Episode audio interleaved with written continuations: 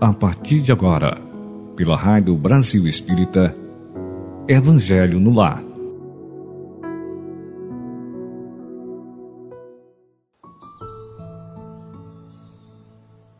Mais um dia de alegria com vocês para realizarmos nosso Evangelho no Lar, inspirado nas obras de Allan Kardec, o codificador do Espiritismo.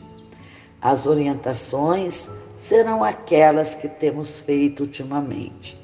Vamos mantê-las por algum tempo, pois é com a prática que incorporamos ao nosso subconsciente hábitos benéficos para a nossa saúde física, mental e espiritual. Busquem um local bem tranquilo e lembrem-se de colocar aquela garrafa ou copo com água pertinho de você para que seja fluidificada. Pense em Jesus, respire fundo, solte o ar devagar, com muita calma. Enquanto inspira, agradeça a Deus, Pai Supremo, a Jesus e a sua equipe pela assistência que nos dá, pela paz, pela saúde, pela prosperidade, por nossos mentores que estão sempre a nos intuir.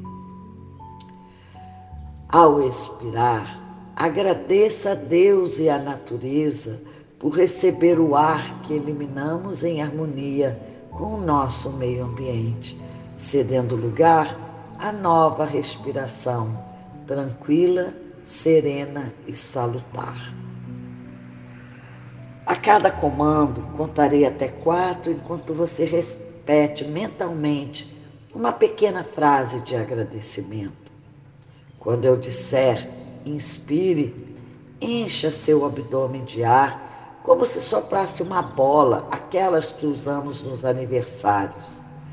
Contarei até quatro enquanto você agradece mentalmente algo que você queira, que você escolha, como por exemplo, a saúde, a paciência, aquilo que vier à sua mente, porém, um pensamento positivo. O importante é que a frase seja curta e no presente, para você se ligar no aqui e agora. Quando eu disser segure, Nesse momento também contarei até quatro. Então, procurem nada pensar. Mas se algo vier à mente, pense nas batidas do seu coração, observe a suavidade e o toque, toque, toque do nosso coração. Direi em seguida: expire. Nesse momento, solte o ar bem devagar comprimindo o abdômen até ficar vazio. Então, novamente contarei até quatro e você pensará em outra frase, também curta e positiva. Por exemplo, gratidão por esse ar que elimino em harmonia com o meio ambiente. Agora, siga a, o comando da minha voz procure prestar atenção. Qualquer barulho externo deixa de ter importância. Nada importa, apenas esse momento. Nem o barulho interno de sua mente, nem o barulho externo do ambiente. Nada importa. Então vamos começar. Inspire. Um, dois, três, quatro. Segure. Um, dois, três, quatro. Expire. Um, dois, três, quatro. Segure. Um, dois, três, quatro. De novo. Inspire. Um, dois, três, quatro. Segure. Um, dois, três, quatro. E solte, expire. Um, dois, três, quatro. Mais uma vez. Inspire. Um, dois, três, quatro. Segura. Um, dois, três, quatro. Expire. Um, dois, três, quatro. Segure. Um, dois, três, quatro. Muito bem. Relaxa, mas preste atenção na nossa reflexão de hoje, que será o item 21 do livro Vinha de Luz, texto ditado pelo Espírito de Emmanuel e psicografado por Chico Xavier. Oração e renovação. Esse é o título. Diz o versículo no início desse texto: Holocaustos e oblações pelo pecado não te agradam. Paulo, Hebreus, capítulo 10, versículo 6. É certo que todo trabalho sincero de adoração espiritual nos levanta a alma, elevando os, os nossos sentimentos. A súplica no remorso traz-nos traz a bênção das lágrimas consoladoras. A rogativa na aflição dá-nos a conhecer a deficiência própria, ajudando-nos a descobrir o valor da humildade. A solicitação na dor revela-nos a fonte sagrada da inesgotável misericórdia. A oração refrigera, alivia, exalta, esclarece, eleva, mas, sobretudo, afeiçoa o coração ao serviço divino. Não ouvidemos, porém, de que os atos íntimos e profundos da fé são necessários e úteis a nós próprios. Na essência, não é o Senhor quem necessita de nossas manifestações votivas, mas somos nós mesmos que devemos aproveitar a sublime possibilidade da repetição, aprendendo com a sabedoria da vida. Jesus espera por nossa renovação espiritual acima de tudo. Se erraste, é preciso procurar a porta da retificação. Se ofendeste a alguém, corrige-te na devida reconciliação. Se te desviastes da senda reta, volte ao caminho direito. Se tu perturbaste-se, amorniza-se de novo. Se abrigaste a revolta, recupera a disciplina de ti mesmo.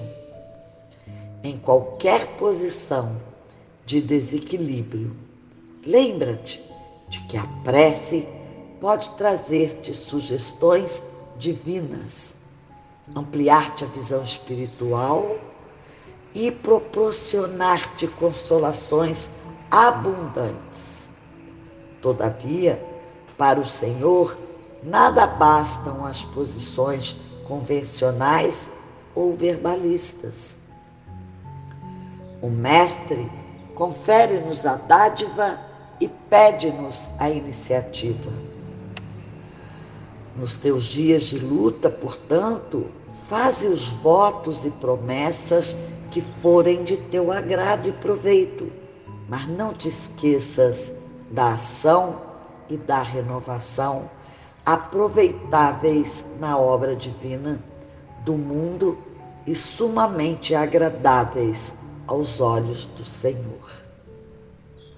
Belíssima mensagem, não é, caríssimos irmãos e irmãs? Então eu farei agora um breve comentário dizendo que esse tema ele é muito atual e necessário para que possamos revisar nossas ações no dia a dia, nossos perrengues, nossa fé abalada e, sobretudo, a retomada da direção de nosso barco, com o leme de nossa vida em nossas mãos. Assim, poderemos ter êxito em nossas escolhas. Não adianta ir ao médico se você não seguir as orientações. Digo, as orientações. Ele receita, mas se você não faz uso adequado da medicação, o que acontecerá? Só a ação com determinação poderá garantir o sucesso do mais perfeito planejamento em qualquer área de sua vida. É como Leonardo Boff dizia: fé não é cruzar os braços, fé é ação. Para que tenhamos êxito em nossos projetos, em todo setor da nossa vida, pessoal, profissional, espiritual, entre outros, é necessário seguir um roteiro. Por exemplo, imaginar, planejar, executar, criar, visualizar e comemorar. Sugiro que memorize esse parágrafo, ouça novamente e, se puder, copie e leia sempre. É exatamente assim que peço aos meus alunos e clientes para fazer. Nada adianta assistir uma palestra, nada adianta assistir uma aula, se você chegar em casa, guardar os livros e cadernos. Se não fizer o dever de casa, o estudante terá sucesso? Procure lembrar-se de sua época escolar. Se ouvirmos as mais lindas lições de Chico Xavier ou de outro maravilhoso colaborador espiritual e não analisarmos e não praticarmos, servirá para quê? Só teremos êxito nessa encarnação se fizermos o dever de casa direitinho. Estamos aqui para dar conta daquilo que não demos nas reencarnações passadas. Não estamos na Terra em férias, estamos aqui a trabalho. Então, é preciso não jogar fora essa oportunidade, porque daqui para frente reencarnar não será nada fácil. A fila lá, meus amigos e amigas, está quilométrica. Siga as orientações da lição de hoje, que posso resumir dizendo: limpe sua mente, tirou do lugar, use e guarde, sujou, limpou Ofendeu alguém, busque reconciliar. Se desviou para a porta larga, ilusória, volte para a porta estreita. Lá você terá força espiritual também. Se sentiu perturbações, busque a harmonização através da prece. Se a revolta surgiu, disciplina-se é elevando nossos pensamentos a Deus, ao Mestre Jesus, aos anjos e aos nossos mentores que teremos amparo e ajuda. É preciso pedir. Jesus, nosso Mestre, já dizia: bata que a porta se abrirá. Temos nossos sentimentos elevados se solicitar ajuda com bastante detalhe e com certeza seremos atendidos. Escute novamente a mensagem de hoje e verá o quanto podemos nos beneficiar com as lições que lemos. Para completar esse comentário, destaco os últimos parágrafos. Na essência, não é o Senhor quem necessita de nossas manifestações, de nossas orações. Nós é que devemos aproveitar a sublime possibilidade da repetição, aprendendo com a sabedoria da vida.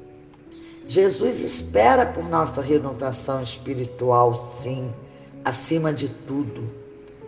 Perceberam que a palavra repetição aparece nessa lição várias vezes?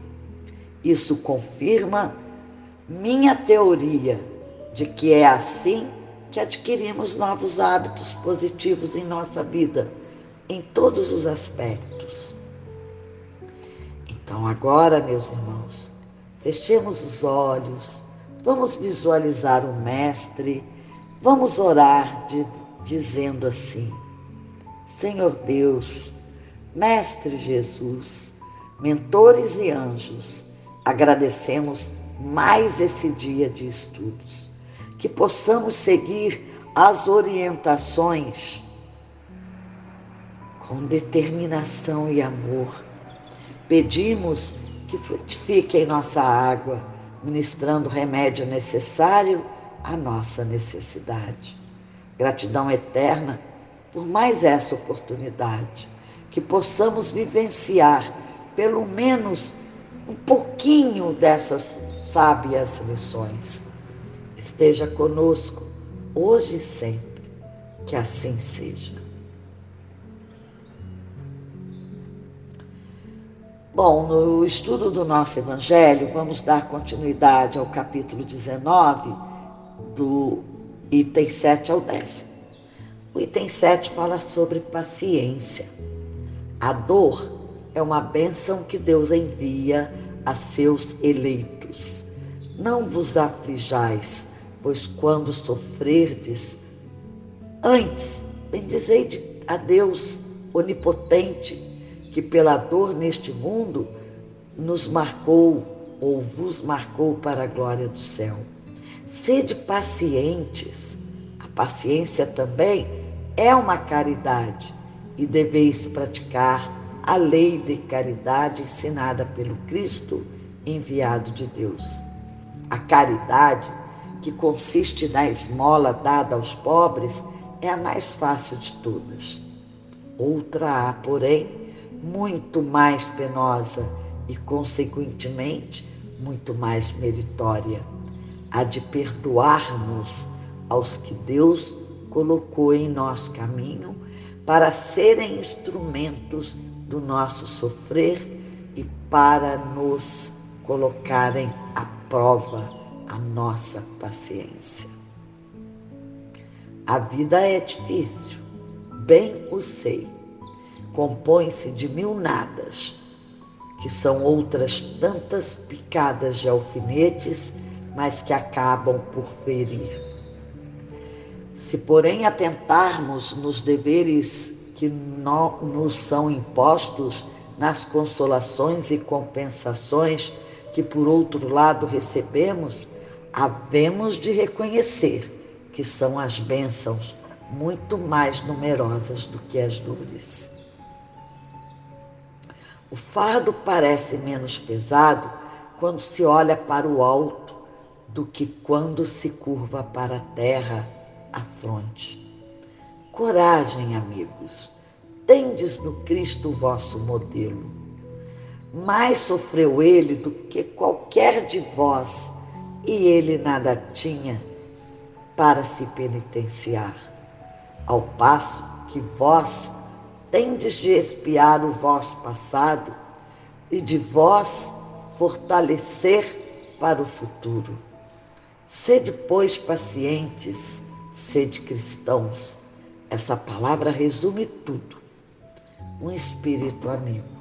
Abre 1862. Obediência e resignação está no item 8. Diz assim: a doutrina de Jesus ensina em todos os seus pontos a obediência e a resignação.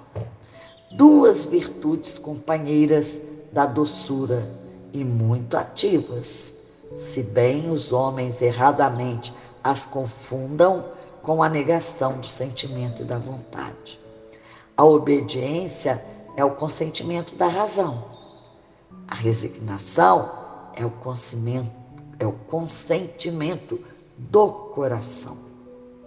Forças ativas ambas, porquanto carregam o fardo das provações que a revolta insensata deixa cair. O pusilânime não pode ser resignado, do mesmo modo que o orgulhoso e o egoísta não podem ser obedientes.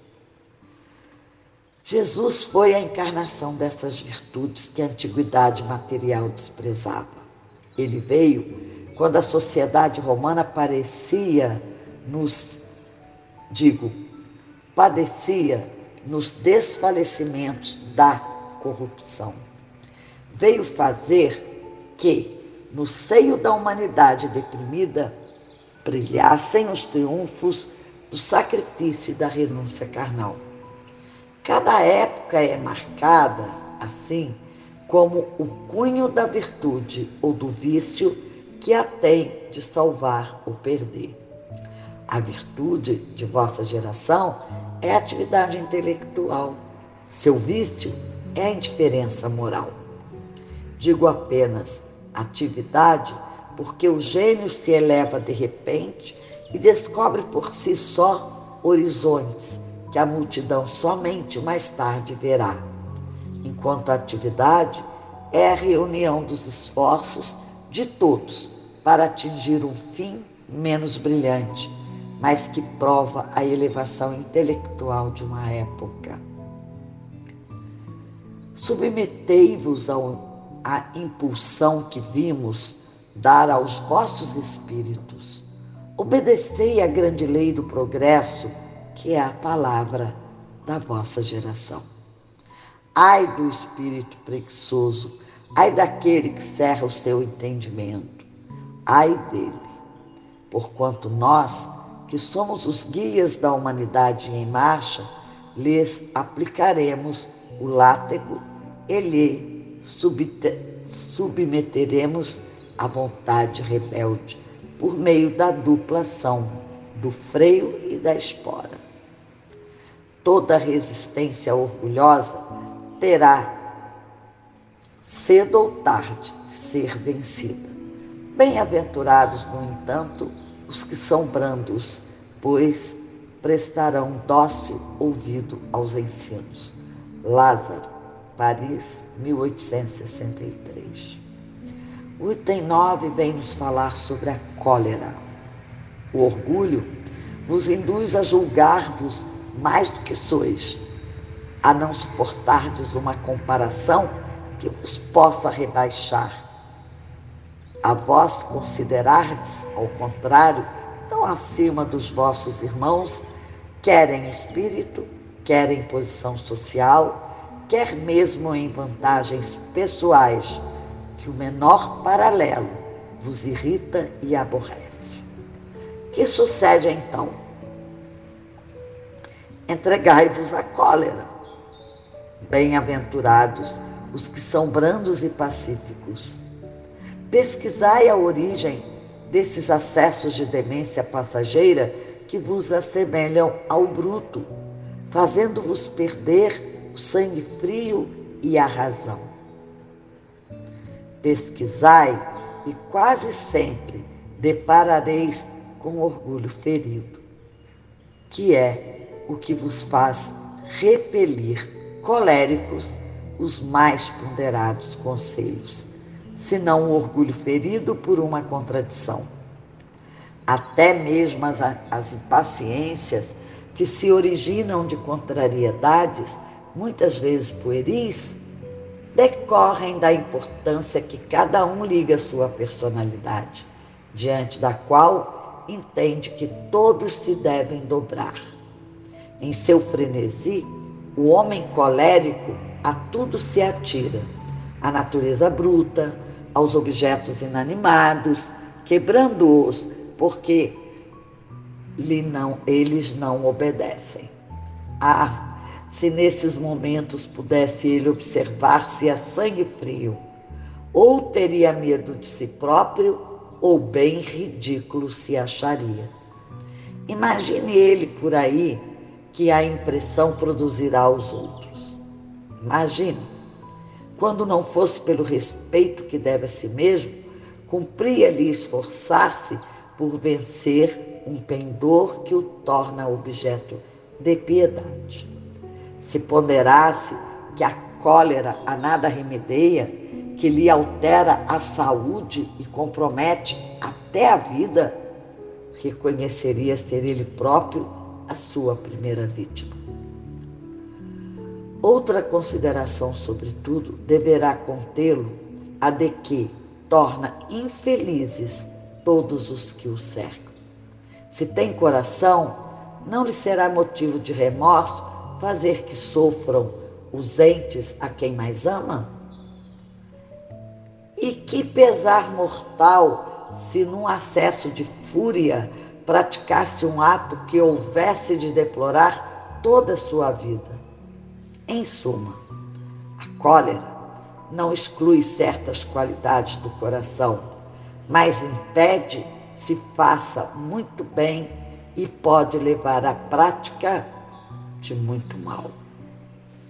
Isso deve bastar para induzir o homem a esforçar-se por dominar-se.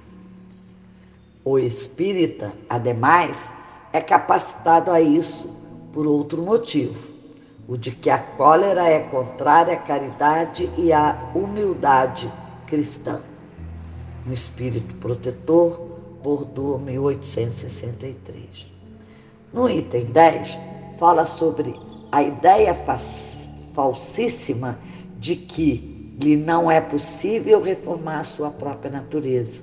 O homem se julga dispensado de empregar esforços para se corrigir por defeitos em que de boa vontade se compraz ou que exigiriam muita perseverança para serem extirpados. É assim, por exemplo, que o indivíduo propenso a encolarizar-se quase sempre se desculpa com o seu temperamento. Em vez de confessar-se culpado, lança a culpa ao seu organismo, acusando a Deus dessa forma de suas próprias faltas. É ainda uma consequência do orgulho que se encontra de permeio a todas as suas imperfeições.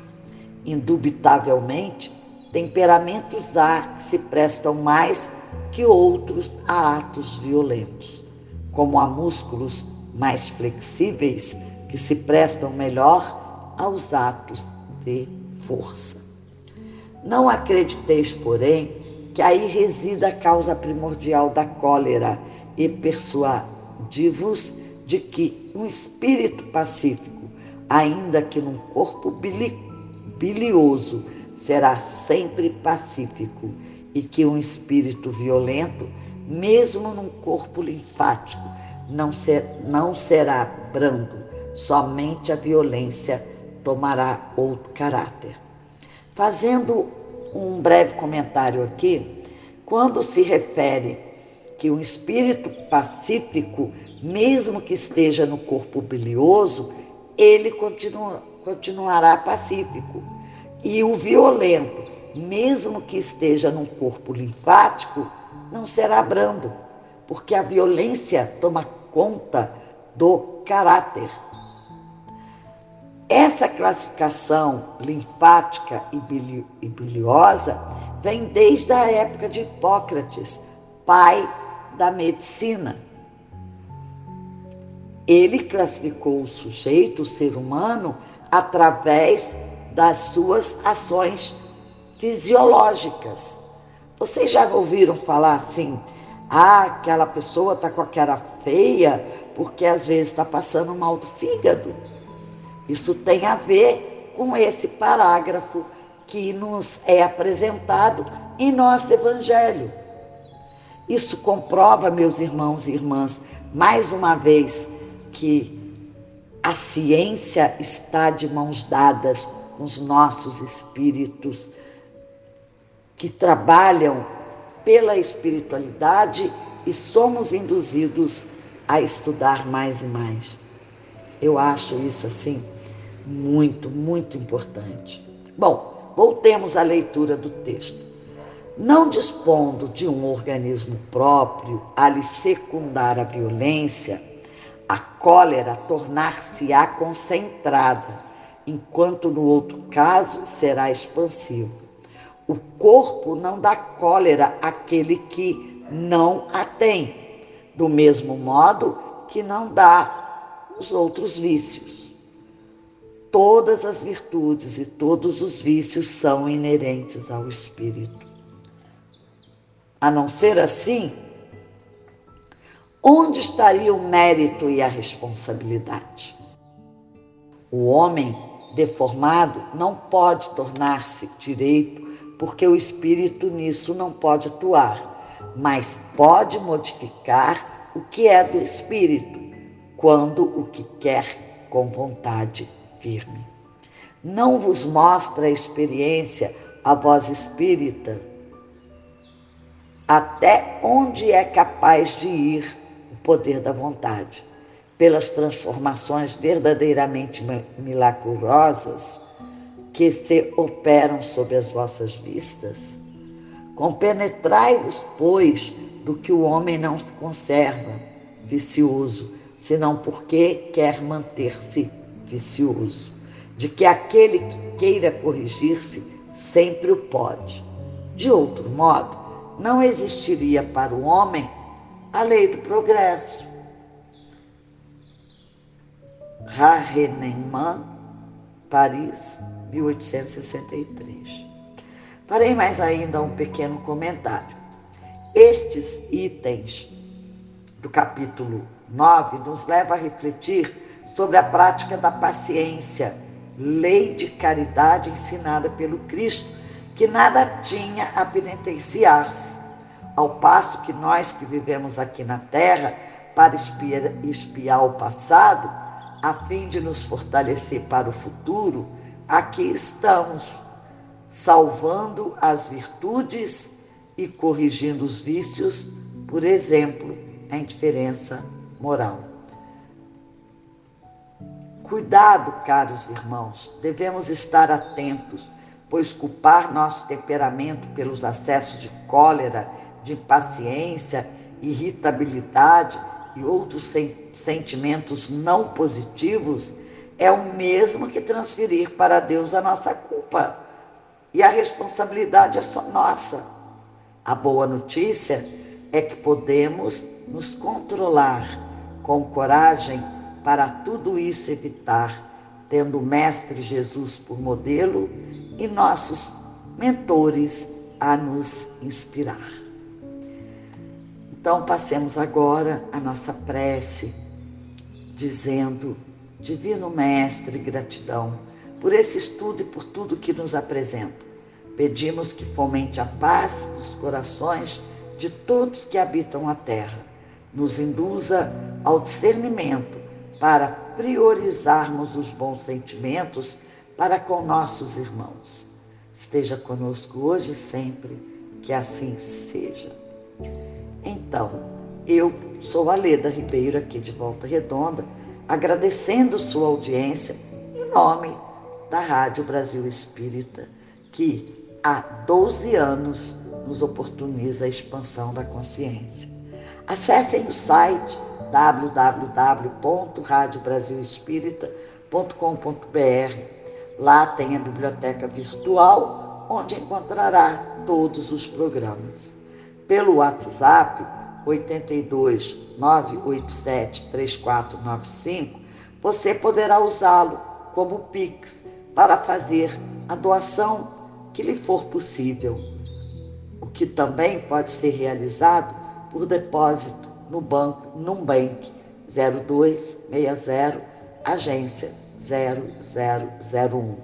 Conta corrente 4972 5167 1.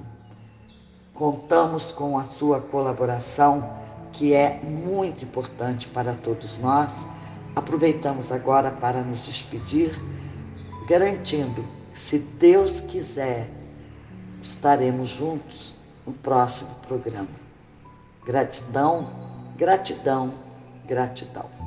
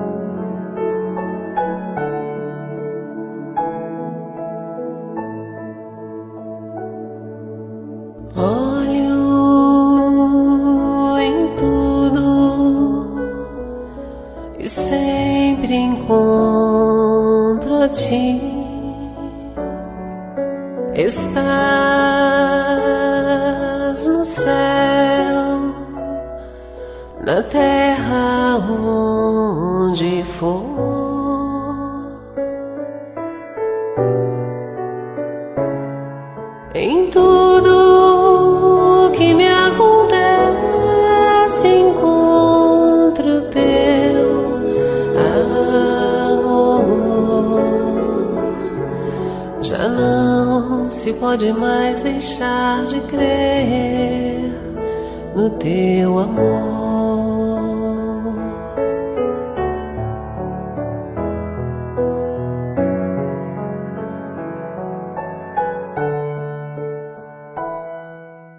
Olho em tudo e sempre encontro a ti. Está